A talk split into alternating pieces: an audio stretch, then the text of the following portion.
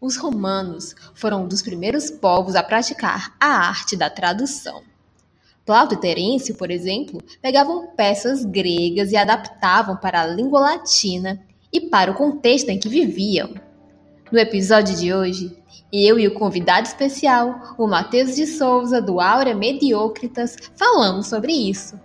Além do mais, ano que vem o Mateus vai lançar a sua própria tradução da obra Eunucos, do Terêncio. E, obviamente, não deixamos de fazer comentários a respeito da peça. Vamos ouvir?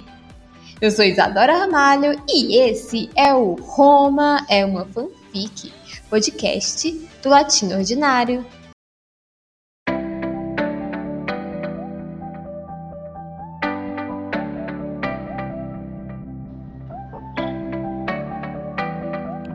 Saluete, latiners, latinetes, latineiros, está no ar mais um episódio do Roma é uma fanfic, podcast do Latim Ordinário.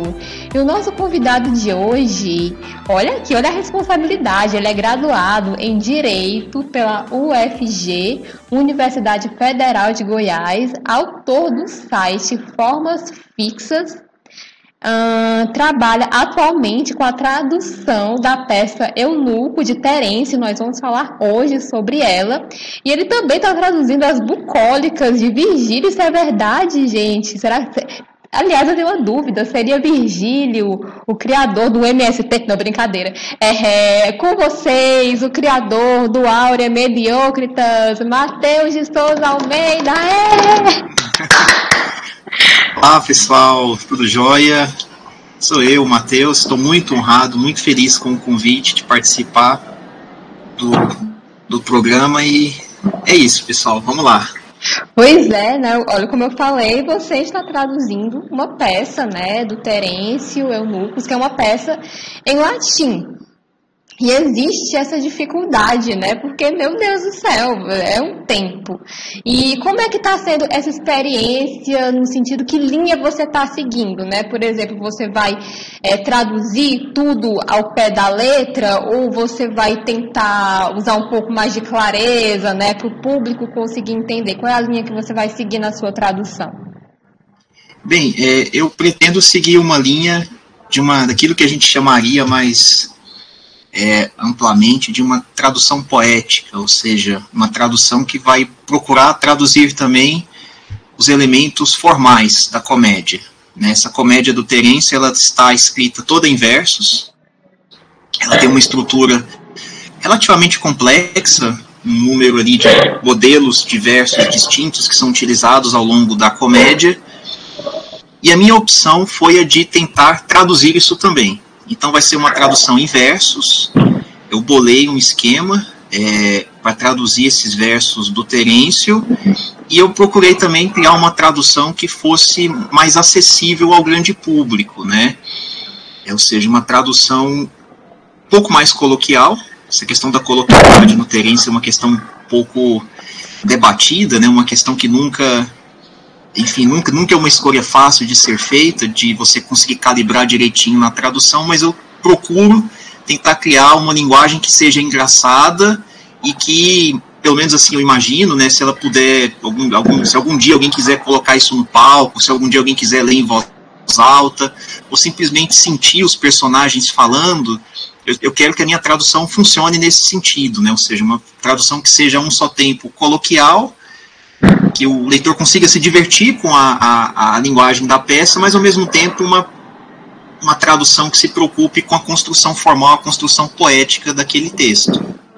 Sim, sim. É, porque você falando nisso, porque assim, existem muitos é, latinismos, mas eu acho que não era nem aí que eu queria chegar. É porque o latim clássico é uma língua que não sofreu alterações, né? Ela ficou lá parada num tempo. Então você é, tentar traduzir coisas para o português de hoje em dia deve ser muito difícil, né? É isso que eu fico pensando. Né? E que bom que você está é, preocupado né, em trazer é, essa consciência concisão, não sei se concisão seria a palavra certa, mas essa, essa proximidade com o público, né?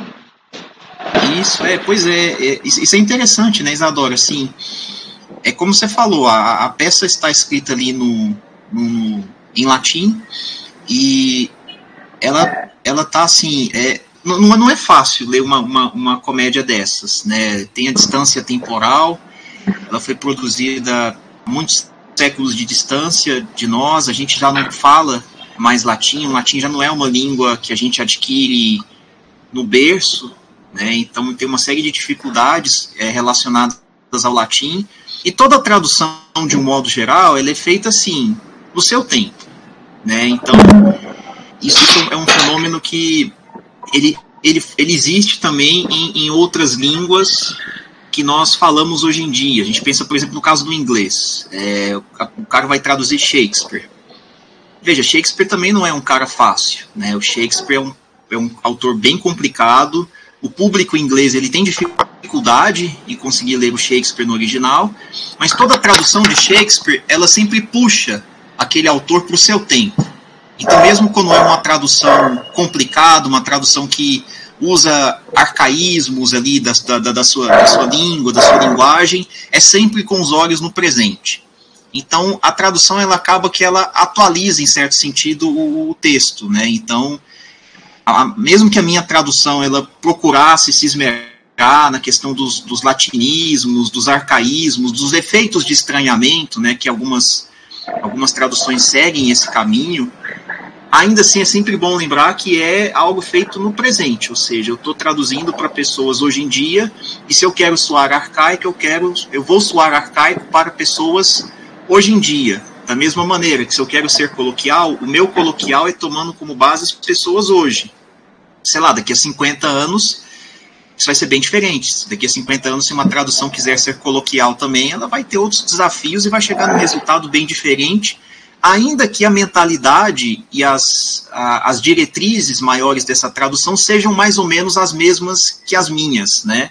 Mesmo se eu quiser traduzir de novo essa peça daqui a 50 anos, eu vou chegar numa tradução diferente porque a linguagem daqui a 50 anos vai ter mudado, né? Então, acho que toda tradução acaba que faz um pouco disso. Sim, sim, com certeza. E agora que eu estou estudando isso na pós, né, tudo isso fica muito mais profundo, essa coisa de fidelidade e equivalência que a gente tenta, que inclusive a Nord falou que seria basicamente a mesma coisa. É impossível existir uma equivalência absoluta, né? Porque é, você está falando de uma época, exatamente como você está falando, né? Existe, existem arcaísmos e, é, por exemplo, eu vi um. Eu estava lendo um artigo hoje que se chama Belas Infiéis, inclusive eu posso te mandar, que foi a Nádia que me mandou, que ela estuda na Poeste comigo, que fala sobre como os franceses começaram a traduzir os textos latinos lá no começo. É porque é, o público não tinha muita, muita proximidade com a leitura, né? Eles não sabiam ler em latim. Então, houve essa tentativa de. É, é, de tornar acessível. E foi uma parte muito boa que tinha no texto que era alguns galanteamentos né, dos romanos eram ridículos para os parisienses. E é basicamente isso que que tinha, assim, e, faz muito sentido. Mas é impossível a gente falar de, por exemplo, eu, eu trabalho com a tradução intersemiótica, que a gente vê que se fala da fidelidade das adaptações, né, do livro para o filme, as pessoas, nossa, isso não foi fiel ao, ao original, né, e tal. E na verdade isso é um conceito muito problemático porque você está falando de culturas diferentes, de épocas diferentes e de um meio de expressão diferente. Então, por exemplo, você traduzir uma peça que, por exemplo, do, do Terêncio, que tinha como base o estoicismo. É, pois é, essa questão da fidelidade, né? Realmente, ela é uma é uma coisa bem, é uma coisa assim, teoricamente bem complicada. A gente fala muito, né, porque eu acho que o nosso imaginário sobre tradução passa por essa ideia da, da fidelidade, mas assim, é uma noção conceitualmente muito complicada, porque se a gente leva isso muito ao pé da letra, de que a tradução ela quer ser completamente fiel ao texto, o pessoal usa muito a metáfora do espelho, né? A tradução é um espelho do original, ou então ela é transparente, você lê a tradução e você não vê diferença nenhuma em relação ao original, a tradução perfeita no caso, né, a tradução ideal. Mas isso tudo assim é muito complicado, porque a, eu diria que tudo milita contra a existência de uma tradução ideal, de uma fidelidade completa entre a tradução e o texto original. É como você falou, não são a mesma cultura, é, o, espaço temporal é muito distinto, né? a língua é muito diferente. Mesmo se a gente tentasse é, reduzir o número de fatores atuando, ainda assim a gente chegaria em algum tipo de entrave. Né? Eu acho interessante nessa hora dar como exemplo o, caso do Paulo Henrique Brito. É, pessoal que está tá assistindo talvez não nunca tenha ouvido falar nesse nome, mas se você consultar na sua biblioteca aí na sua casa, os livros que você tem aí, e ver lá o, o, tradutor, é bem provável que você tenha algum livro traduzido pelo Paulo Henrique Sprita aí na sua casa, porque ele é um cara que traduziu muita coisa de literatura inglesa. Acho que ele tem mais de, centena, de uma centena de livros traduzidos. E ele, além de ser um grande tradutor, ele é também um grande poeta. Né, um dos principais poetas em atividade hoje, aqui no, no cenário contemporâneo. E o Brito, ele consegue escrever em inglês com fluência. Então ele escreve sonetos em inglês, por exemplo, seguindo lá a métrica inglesa, rimando bonitinho. E assim, o que, o que, que o Brito ele, ele já fez? Ele pegou um soneto em inglês que ele mesmo escreveu e ele traduziu aquilo ali. E assim, se a gente parar para pensar, parece que é a circunstância ideal, né? Porque a mesma pessoa que escreveu aquele soneto é quem está traduzindo. E essa pessoa que está traduzindo é alguém que tem pleno domínio da forma do inglês, pleno domínio das formas poéticas da língua portuguesa e que é um tradutor experiente. Então, se a gente tiver que imaginar que a tradução ideal vai sair de algum lugar, seria dessa circunstância.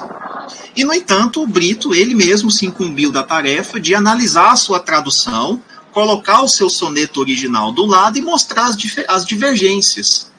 Então ele mostra lá, é, salvo engano, essa, ele faz isso numa palestra que eu tenho quase certeza que está no YouTube, mas eu não vou dizer isso com, com certeza absoluta não, mas eu tenho, tenho uma a ligeira impressão de que essa palestra dele está no, tá no YouTube. Mas ele mostra lá que, olha, nesse verso aqui eu fiz menção a um poema do inglês, por exemplo, que não faria sentido manter em português, então preciso usar uma referência diferente. Então, é, isso sempre acontece. O meio linguístico não é o mesmo, as referências não são as mesmas. Então, o tradutor ele precisa fazer algumas escolhas, né? Porque as, as ferramentas não são idênticas. Então, ele, ele, ele, não pode se guiar apenas por essa ideia abstrata é, da fidelidade. Não, não, vou dizer, claro, que a ideia da fidelidade é inteiramente imprestável para fins de reflexão sobre tradução, porque também eu acho que isso seria um exagero. É claro que é, todo tradutor ele procura algum tipo de fidelidade, algum tipo de contato com o texto original, mas o problema é que só esse termo fidelidade é muito vago. Né? Na verdade, o que o tradutor faz são escolhas. Ele escolhe isso em detrimento daquilo, esse caminho em detrimento de outro caminho que também seria possível ele pode fazer algumas, algumas opções e, e, e, nessas opções ele perde algumas coisas, mas ele mantém outras, ele dá determinadas ênfases ali para o texto. Isso é sempre um, um, processo, acho que isso é sempre um ganho, né? Ou seja, a, a tradução, apesar dela, dela envolver essas opções que são feitas pelo tradutor ao longo do caminho, isso, isso, isso é sempre um ganho no final das contas, né? Eu não, não consigo ver como um, uma coisa negativa. Sim, sim, com certeza. Você falou, né? A mesma pessoa faz a tradução e não existe uma equivalência. Porque é isso mesmo, inclusive tinha no, no estudo da tradução da Susan Basnet, que ela fala que, por exemplo, uma palavra num determinado idioma, é, ela tem um significado, ela tem uma função para as pessoas, só que, digamos, o equivalente, entre aspas, a tradução dessa palavra em outro idioma, ela pode ter uma outra função, um outro significado. E isso, isso, era, isso é discutido em vários artigos, né? Por exemplo, quando você vai fazer é uma tradução, uma dublagem, uma legendagem, ou até mesmo tradução mesmo num texto literário mesmo, você passar automaticamente essa palavra para um outro idioma é, pode trazer problemas, né? ela pode soar de uma outra forma e pode é, trazer uma outra função para a frase. E você falando disso, né, a gente está falando de um texto, de, um, de, uma peça latina, mas a gente tem que se lembrar que os latinos, que os romanos, eles traduziam dos gregos.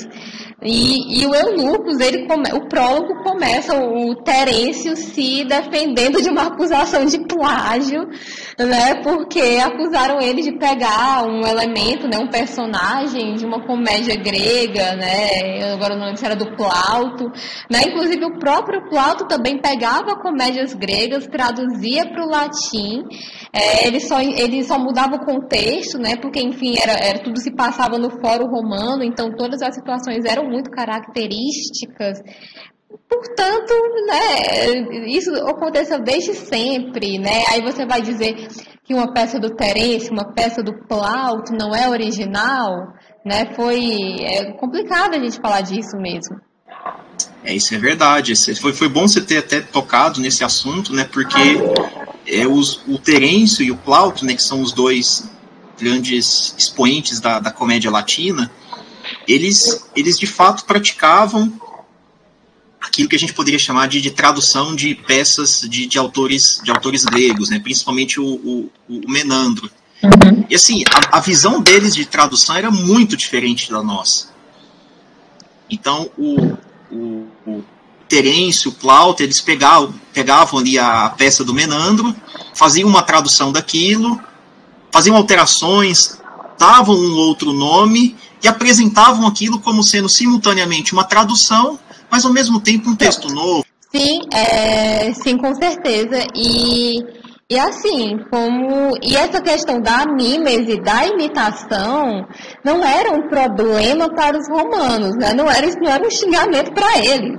É, fazia parte do, da, da conquista, né? do domínio do império, você pegar a cultura do outro, é, absorver e tentar superar de alguma maneira. Se você pegar, por exemplo, a Eneida do Virgílio, é, ele pegou é, claramente a Odisseia e a Ilíada como inspiração né? Isso é claro, ele nem, nem, nem, fez, nem faz questão de disfarçar. É um grande, é um easter egg, né? Existem várias referências e essa tentativa de superar, porque não é só épico, né? Você vê momentos de comédia, você vê tragédia, né? No próprio episódio, episódio é ótimo. No próprio capítulo da Dido, né? É uma tragédia aquilo ali. Então, é, é, isso era da cultura deles. E voltando para a peça, né, para o Plauto e para o Terêncio, isso era uma maneira de tornar acessível as histórias gregas que, por exemplo, eu adoro, eu, eu, particularmente adoro as comédias, né? Eu digo que é, é, era um circo que eles faziam, né? O, o do Terem, eu cheguei a ler Adelphos, na, numa disciplina que eu fiz de literatura latina 1, e assim, o Plauto era o circo do Marcos Frota e o Terêncio é o circo do Soler, porque é, é, né, o Terêncio é uma coisa um pouco mais rebuscada, né? Aquele, aqueles, aquilo que você tem que pensar mais, e eu particularmente gosto bastante. E, o, e, a, e a história do Eunucos me surpreendeu. Porque, assim, é, eu já conhecia um pouco da comédia Paliata, Paliata que, para quem não sabe, né, vocês latinos que estão ouvindo, a comédia Paliata é uma comédia que tem os moldes da, da, do, da grega, da cultura grega, você tem nomes gregos, e Paliata, e vem do nome palha, agora me fugiu, que era uma roupa que os gregos vestiam. E, assim, é, tem aquele molde da história que depois a gente vai falar. Só que no Eunucos apareceu, são duas histórias, né? Você pensa que a história vai para um lado e acaba indo para outro. A gente se surpreende, eu gostei bastante. É uma peça bem, é uma peça bem interessante mesmo. É, é assim, talvez é, é, ela é polêmica, né? Tem, tem a cena do, do, do estupro, né? De uma das personagens, então isso causa um, um certo espanto né, para o leitor contemporâneo e talvez até para o público daquela época isso causasse em alguma medida também, um pouco debatido. É, mas é uma peça engraçada, tem alguns momentos ali que uma coisa, uma linguagem até um pouco mais escrachada em relação ao a linguagem média né, das comédias do Terêncio, porque é como você falou, né, o, o Plaut é assim, é, é a comédia comédia escrachada, né? O Trapalhões, comédia, Aquela coisa assim, bem, bem maluca mesmo. E agora o Terêncio não, o Terêncio ele já é um autor mais, digamos assim, mais sereno, né? Sereno talvez não seja a palavra. É assim, é, é, igual você falou, ele é mais elegante. Inclusive essa imagem que passa, né, do Terence, que, que a imagem do Terence que ficou ao longo do tempo, né? É uma comédia soft, né? Exato. O, o termo que o pessoal usava, ele era mediano, mas assim, não mediano no sentido contemporâneo que hoje em dia se você vira para alguém e falar, ah, essa sua essa sua comida tá mediana, a pessoa toma aquilo como uma ofensa. Não, mediano como aquele meio termo, né? Aquele cara assim que seguia o ideal da, da, da, antiguidade, do caminho do meio, uma coisa que não era nem muito excessiva, mas também não era muito muito mirrada, né? Então o Terence ele, ele tem isso, mas nessa peça o eunuco, a, os, os estudiosos eles eles analisaram essa, essa, essa peça, a linguagem, eles concluíram que ela é a peça mais plautina do Terence, ou seja, ela é a peça em que a linguagem do Terence ela está mais próxima do plauto em que o Terence ele sai dessa linguagem mediana que parece caracterizar o conjunto das suas comédias e cria uma coisa em alguns momentos mais escrachada. Né? Então tem momentos ali em que os personagens falam em que assim, se você conhece alguma comédia do, do, do Plauto, você faz a conexão na hora, né? Eu falo, o que, que, que eu quero dizer com essa coisa de linguagem mais plautina? Só para dar um exemplo para o pessoal, né? Vamos imaginar que alguém quer xingar outra pessoa você tem muitas maneiras de xingar alguém, né? Se for poesia épica, por exemplo, o cara faz um xingamento assim que você não sabe se você admira, se entende, que é uma coisa, né, fantástica. Você agradece, né, até. É, nossa, muito obrigado, né? A mãe de quem mesmo? Ah, é a minha. Ah, não, então tá bom. Agora, tem assim, o xingamento entre acadêmicos, né, que é aquela coisa que o pessoal troca ali umas indiretas, e quando chega no ápice da coisa, alguém alguém solta um palavrão ou fala, ah, seu boboca, e pronto, acabou. E tem também aquele briga de pobre, né? Essa que a gente gosta. Essa é a boa, porque o pobre xinga o outro assim de uma coisa doida, inventa um nome, um xingamento assim, que você, você tá observando a briga, você pensa, gente, mas o que, que isso significa? Aí você para para imaginar a cena e leva um tempo até entender o que, que o xingamento significa que é uma coisa exuberante, assim, é uma inventividade, assim, o pobre inventa na hora formas de xingar a mãe do outro. Isso é o Plauto. O Plauto, quando um personagem vai xingar o outro, por exemplo, aí é baixaria. Ele tem cenas em que escravos discutem entre si. Aí é o momento em que o latinista acha maravilhoso, porque ele abre o dicionário para procurar palavrão. Nossa, sim. Não, né? O Terence é uma coisa mais mais fina, mas nessa peça não. Nessa peça você tem momentos em que a linguagem do Terence fica mais escrachada, ela fica mais solta.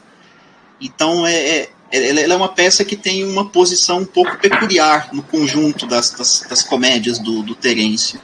Sim, sim. E outra coisa que me chamou a atenção foi a personagem Thaís, que ela é a protagonista e ela é uma cortesã e ela assumiu o protagonismo da história, né? Ela é basicamente a mediadora de tudo tudo que acontece, ela que vai, no final ela que resolve todos os problemas e usando a diplomacia. Ela vai, ela tenta é, agradar todos os lados e no final tudo dá certo. E mas ao mesmo tempo tem aqueles personagens que eu adoro até hoje, que é que são aqueles personagens, por exemplo, que é o escravo esperto, que eu vou até procurar o nome dele aqui, que é o Par, Par, Par, Parmenon. Parmenon. Parmenon. Parmenão, e aqui o Parmenão, que ele é, sempre tem aquele escravo mais esperto, né, que ele é, e ele é super estoico, ele dá uns conselhos pro Fedras, não, você não deve se apaixonar, você não deve seguir, é, você tem que, é, como é, dar um fora na Thaís, porque ela te expulsou de casa, né, e aí a gente tem a Thaís, que, é a, que é a cortesã, nós temos o Fédria e o Kéria, que são os jovens apaixonados, né? Que são os caras que se deixam levar. É, e tem, sempre tem o vilão, né? Que é o, que é o soldado, se eu não me engano, que é o outro amante da, da Thaís e tem a, a Pete, agora não, a, a, irmã da Thaís, que é a moça tímida, estoica, pura, enfim, não vou dar um spoiler, mas a gente tem esse, esse padrão de personagens que o Terence ainda segue um pouco, né? É, exato. A graça da comédia antiga estava nisso, né? É, porque o modelo da comédia romana era a chamada comédia nova lá da Grécia. Se o pessoal que está assistindo, se já pegou alguma comédia grega para ler, é provável que tenha lido uma do Aristófanes. E as comédias do Aristófanes, assim, com perdão do anacronismo, era uma era uma loucura, assim, era uma viagem, era, era coisa psicodélica, né? Então ele colocava deuses, colocava personagens importantes, poetas, personagens políticos, num enredo maluco que se passava às vezes no submundo, no além, era uma coisa doida. Nossa, Lisístrata, então, é uma distopia, né? Exato, não, é uma, é uma loucura as comédias do Aristófanes, né? Agora, as comé a, a chamada nova comédia, que tem ali como um dos seus principais representantes um cara chamado Menandro, ela já é bem diferente. Ela lembra muito aquelas, aquelas comédias americanas em que você tem ali aquele grupo de personagens e você já sabe, é, digamos, só, só do primeiro, só de você assistir o primeiro episódio, você já sabe o que esperar de cada um dos personagens. Então tem lá o protagonista, que geralmente é o cara mais bonitão, né, o cara que tem um pouco a cabeça no lugar. Você tem lá, por exemplo, o colega burro, idiota, que sempre faz um comentário bobo. Às vezes tem um colega que só faz comentário de cunho sexual. Tem o Valentão, que é o cara assim, puro músculo, né? É o é uma saranduba, né, do, do Cacete Planeta, o cara bater em todo mundo. Então, tem esses personagens típicos. E você já sabe o que esperar deles. Então tá ali no meio de uma cena. Aí de repente chega o Valentão. Você sabe o que, que ele vai falar. Você sabe perfeitamente. Ele vai chegar lá, vai falar uma coisa assim, ah, não sei o que, tomei o meu whey. Tomei aqui, fiz aqui o meu meu treino de, de bíceps. Aí tem uma piada envolvendo isso. Então, assim, é, é, é uma comédia em que é, todo mundo já sabe como são essas cartas. É, é, é Chaves, basicamente, né? Você sabe como uhum. é Chaves, como que é a Dona Florinda. Quando você vê a Dona Florinda e o seu Madruga em cena, você já sabe que vai ter um tapa em algum momento. A gente não se surpreende com isso, mas nós rimos toda vez que isso acontece. Então, os, comedi os, os, comediógrafos lá na Grécia e depois em Roma, né, o caso do Plauto, do Terence e de outros também, né? Não, não existiram só eles dois. Eles dois chegaram até a gente, né? Teve muita gente que não, não enfim, não, não, não, as suas comédias não foram preservadas. Mas esses caras escreviam assim, então eram cartas marcadas. Você tinha o jovem apaixonado, e como todo jovem apaixonado é apaixonado é um imbecil, ou seja, o cara que se apaixona por uma prostituta. Veja só, se apaixonar por uma prostituta. E aí ele precisa arranjar dinheiro para fazer ali as vontades dessa cortesã, dessa prostituta. Aí ele vai tentar arrancar dinheiro do pai. E o pai, ou ele é uma pessoa muito rígida, ou então o pai é um bocó da mola, ou seja, o cara ali super avarento, o cara que conta as moedinhas, ou então é um cara maluco, doido, o pai que não tem comando nenhum, o filho não respeita. E aí no meio dessa história você tem, por exemplo, o soldado, né, que é sempre o valentão, é sempre o cara assim, é, bruto, brutamontes, né? Então todos esses personagens já eram conhecidos.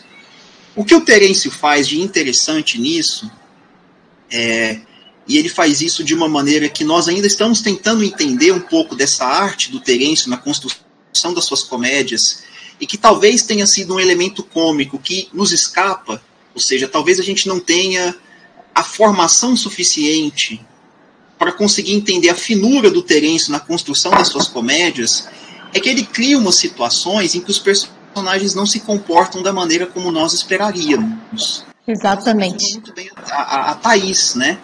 Toda prostituta da comédia romana é uma mulher assim, é uma mulher inescrupulosa ela quer saber de dinheiro, quer saber de luxo. Ela vê o jovem apaixonado, ela pensa: dinheiro.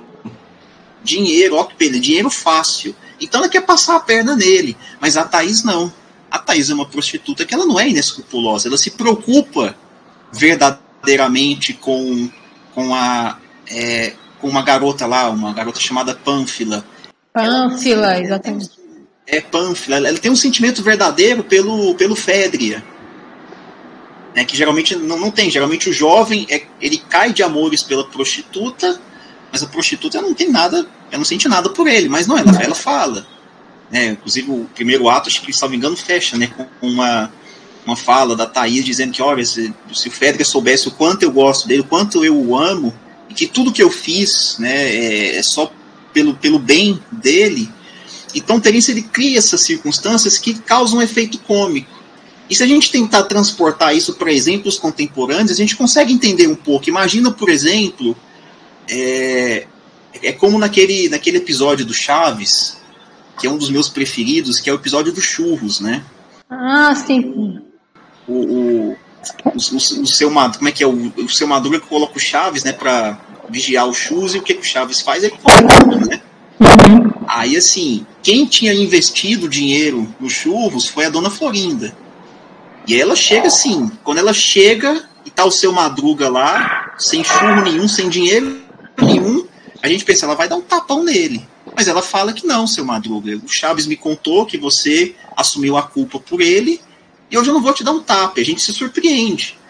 É uma surpresa curiosa. Põe a gente para pensar, isso dá uma camada a mais pro personagem. É o que o Terence faz, por exemplo, nas suas comédias. Quando o público vê uma prostituta como a Thaís, que não é uma mulher inescrupulosa, que não é uma vilã, vai, peraí, como assim?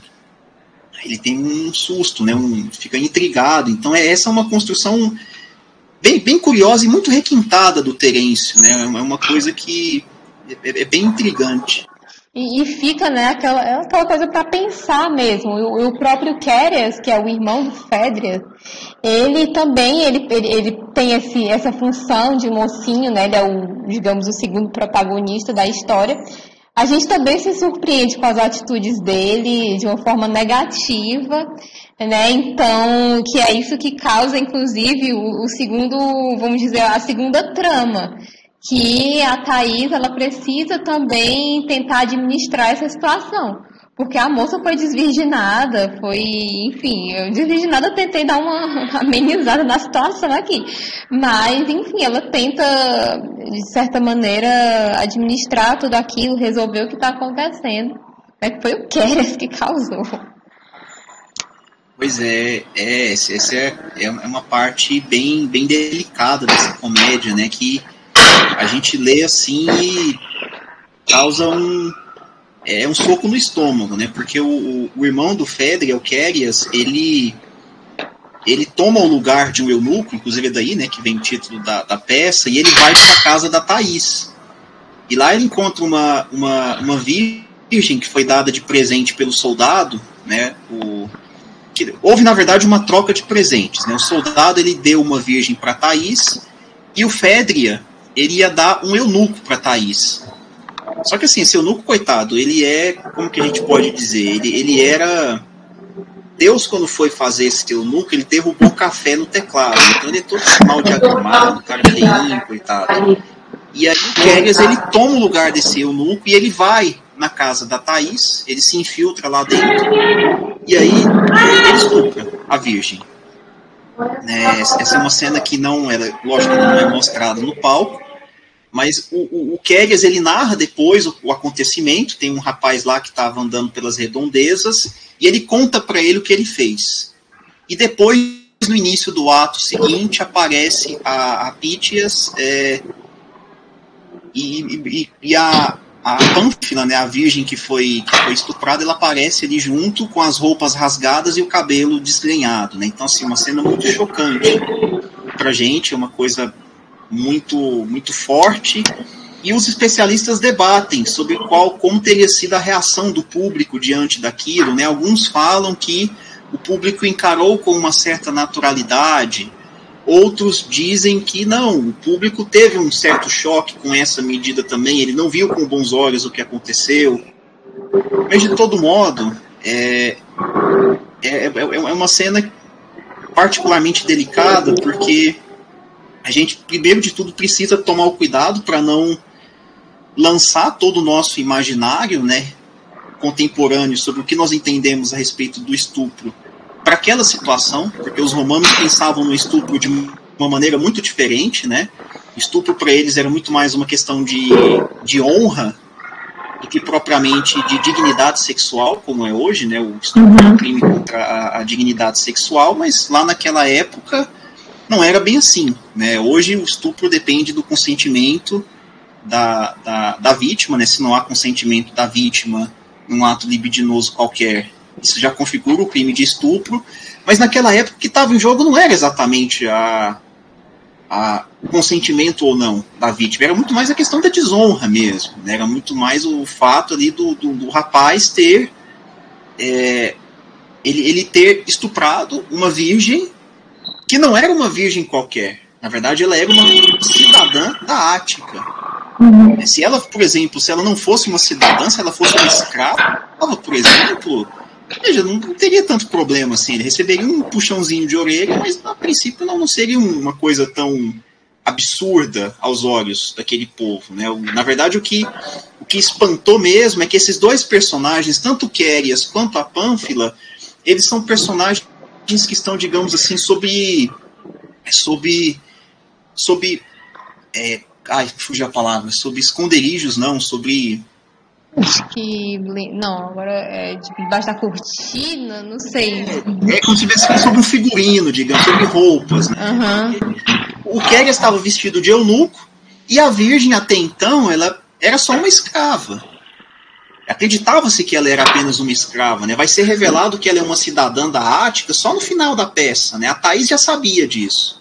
Sim. É só lá no final da peça que os personagens vão descobrir isso daí e é quando o Keggers ele percebe que, caramba, eu tô frito, né? Porque eu estuprei, eu desonrei uma, uma, uma virgem. Então acho que o, um dos uma das principais dificuldades dessa dessa, dessa comédia é saber lidar com essa, com essa questão, né? Porque a gente tem que tentar. É, o, veja, o desafio não é passar pano para coisa, como alguns latinistas fazem. Né? A gente sabe que tem latinista por aí que o cara vê uma cena de estupro, o cara é capaz de tratar aquilo como um mito sobre o amor. Né? É, e dizer, não, era da época, né? Não tem nada a ver, né? É. Que. Isso acontece muito com o vídeo, né, Isadora? O pessoal tá lendo lá as metamorfoses, o mito de Apolo e Daphne. O, veja, o, o, o Ovídio narra aquilo ali com toques amedrontadores ele narra a Daphne, assim, apavorada, correndo do Apolo, e por falar, ah, que lindo, história de amor, né? Então tem latinista que dá essa passada de pano, não é isso. Mas também não é a gente fazer uma leitura anacrônica. Acho que a gente uhum. precisa entender essa violência de gênero é dentro da sua configuração histórica específica, ou seja, dentro do, do, do quadro de práticas ali de opressão e a mentalidade da época, para que a gente consiga ter uma visão mais clara de como essa violência acontecia e não, como eu falei, transferir o nosso imaginário e as nossas é, as nossas ideias a respeito do que é estupro e, e tudo mais para aquela época, né? Eu acho que esse aqui é o, é o grande desafio. Sim, sim, eu acho que é exatamente isso. A gente, é, a gente sabe que naquela época os autores eles estavam reproduzindo é, pensamentos daquela época, né? Se a gente for pegar, por exemplo, a Eneida do Virgílio, é, tem uma cena que a, a Dido vai pedir permissão ao Siqueu, que já está morto, né? Ela faz todo uma, um momento ali para ela poder né, ter uma relação mais íntima com o Menéias. A gente lendo aqui, a gente acha um absurdo. Mulher que está solteira, está viúva, vai lá, se joga. Mas não, naquela época aquilo era importante, né? Tirando o próprio Sêneca, que, que, que tinha algumas é, opiniões, algumas ideias que eu não concordo tanto, mas aí você vai pegar um autor mas assim, é tudo muito relativo. A gente tem que discutir, trazendo isso para hoje, mostrando, olha, isso, eu não concordo com isso, isso está errado. Né? Mas, por exemplo, existem casos e casos. A gente tem o Monteiro Lobato que ele era super errado. Aí sim a gente pode é, ir contra ele, porque ele realmente não, ele não só estava reproduzindo o pensamento de uma época como ele era. Ele era uma pessoa super errada. Ele é, enfim, não vou nem entrar nesse mérito, mas é exatamente isso, a gente não pode passar a mão na cabeça. É um assunto muito sério, é, essa questão do, do estupro que acontece no eunucos, né? E a gente fica, nem que seja para colocar uma notinha de rodapé. inclusive para dizer, olha, foi isso que aconteceu. Então, isso é, é, é algo muito polêmico ainda, né, até hoje. É, pois é, realmente é uma, uma discussão que a gente tem que fazer com muita, muita cautela, né, porque Bem, se hoje a gente já não, não, não lida bem com essas questões todas, né, nunca é demais lembrar que essa concepção recente que nós temos hoje em dia de, de, de, de estupro, né, como eu mencionei, um ato libidinoso né, contra, contra o consentimento da vítima, isso não existia até ali na década de 90, por exemplo. Né? O, o, Código Penal ele foi reformado nessa área dos crimes sexuais, salvo engano, no início no início dos anos dois, no final dos anos 2000, aliás, salvo engano, foi mais ou menos nessa época. Até então, você pegar livros de direito penal da década de 90, né, que eu estava ali nascendo, por exemplo, é, a, a, visão que, que, se tinha do que era estupro era uma visão muito diferente, né? Era, era só a, a penetração, né? nenhum outro tipo de ato necessariamente era considerado como, como estupro, né? Então é, é, é uma questão delicada a gente pensar ainda mais numa distância temporal tão grande, né? Voltar lá para Roma é, é, é uma questão bem delicada.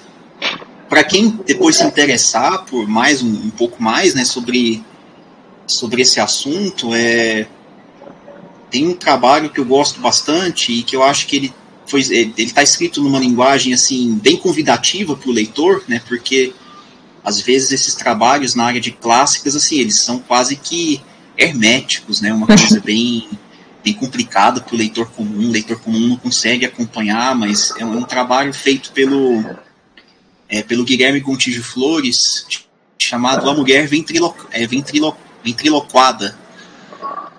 Foi publicado pela editora Zazi, Z-A-Z-I-E, Zazi. É um e-book, vocês baixam ele gratuitamente, tá? É, é uma coleção de ensaios. E, e, nesse, nesse trabalho, o Guilherme fala não da cultura romana, ele fala da cultura grega. Ele trata ali de um fragmento do poeta grego Arquíloco, em que ele narra uma cena de estupro. Né? E assim, é uma cena bem. No, no caso, é uma cena assim, bem chocante, porque ele descreve com detalhes assim, todo o acontecimento. E aí o Guilherme faz uma reflexão muito, muito intrigante a respeito desse poema, sobre o, o horror que ele causa na gente, mas o fascínio também, porque é um, é um poema assim, escrito numa linguagem super bela, né? Ele termina o poema, o, o eu lírico, né? ele ele ejacula sobre o cabelo da, da moça e Arquíloco descreve o esperma de um jeito diferente, né? Então, assim, é... olhar para isso não é fácil. Eu acho é. que é um exercício de alteridade muito, muito delicado, mas que ao mesmo tempo é necessário. A gente tem que fazer esse tipo de coisa para que, tanto para que os clássicos não sejam apropriados pelos motivos errados, mas também para que a gente entenda melhor. Né? Acho que entender esse lado obscuro, não exatamente obscuro, esse lado nefasto, né? essas coisas terríveis do passado, nos ajuda a entender um pouco mais quem nós somos, a entender um pouco mais a, a nossa sociedade, e, enfim. É difícil existir um consenso quanto a isso. Nesse sentido, o tradutor pode ter duas saídas ou simplesmente suprimir o elemento da obra de chegada como se nada tivesse acontecido, ou a opção que me parece melhor: deixar lá e gerar o debate. Fazer com que as pessoas possam ver como as obras antigas repercutem na nossa sociedade e perceber o quanto mudamos. E as adaptações têm a função de estabelecer um diálogo, não só entre a obra fonte e a obra alvo, mas também entre sociedades de diferentes épocas e lugares. Eu sou Isadora Ramalho e esse foi o Roma é uma fanfic, podcast do Latim Ordinário. Até a próxima!